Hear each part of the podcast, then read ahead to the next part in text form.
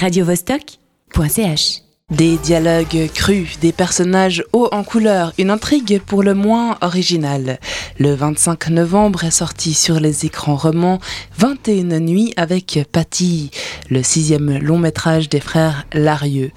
Et on vous en parle ici à Radio Vostok avec Chris parce qu'on aime la vie et que ce film est une déclaration d'amour à tout ce qui donne du piment à l'existence. Et oui, Camille, c'est le moins qu'on puisse dire. Quelle fraîcheur ce film. Pour tout te dire, c'est avec un esprit de revanche que je suis allée voir 21 nuits avec Patty, tant l'avant-dernier long métrage des frères Larieux tourné sur les rives du Léman m'avait laissé de marbre.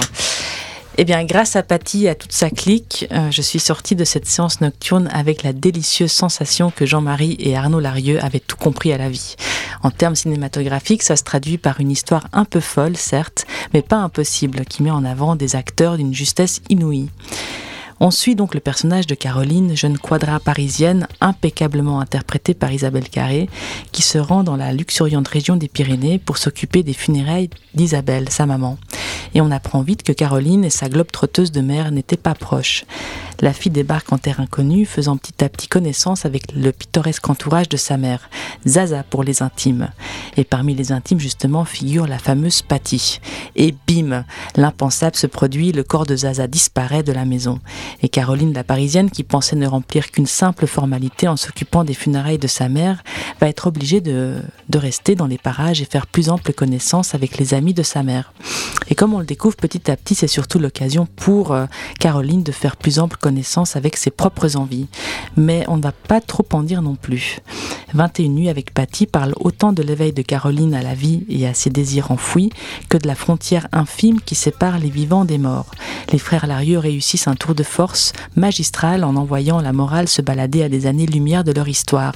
Avec tout d'abord Patty, justement, incarnée avec brio par la sensationnelle Karine Villard, qui aurait de quoi faire rougir d'ailleurs Jean-Marie Bigard avec ses histoires grivoises. Patty décide de faire de Caroline son auditrice privilégiée et lui raconte ses aventures sexuelles comme d'autres vous parlent de la pluie et du beau temps, sans complexe, sans tabou, et elle envoie du lourd la.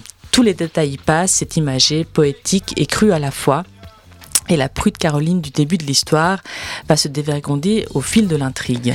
Et il y a d'autres personnages qui viennent relever cet hymne à la vie? Alors oui, il y en a plusieurs. Il y a tout d'abord André, joué par le très physique et incandescent Denis Lavant. Mi-homme, mi-animal, cet étrange être permet une sorte de pont entre la nature très présente dans le film et les humains.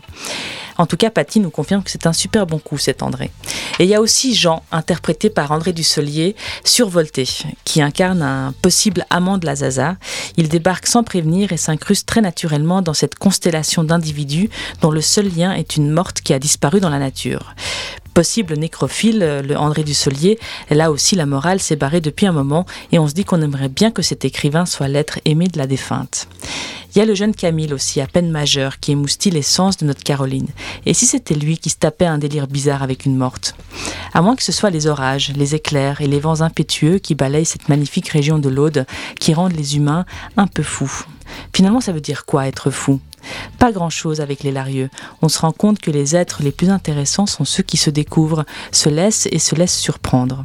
21 nuits avec Patty, c'est un film qu'il faut aller voir, parce qu'on y voit des êtres vivants à moitié morts reprendre vie, et parce que les morts, justement, sont ceux qui dansent sur les tables et plongent dans la piscine. La tête la première. radiovostok.ch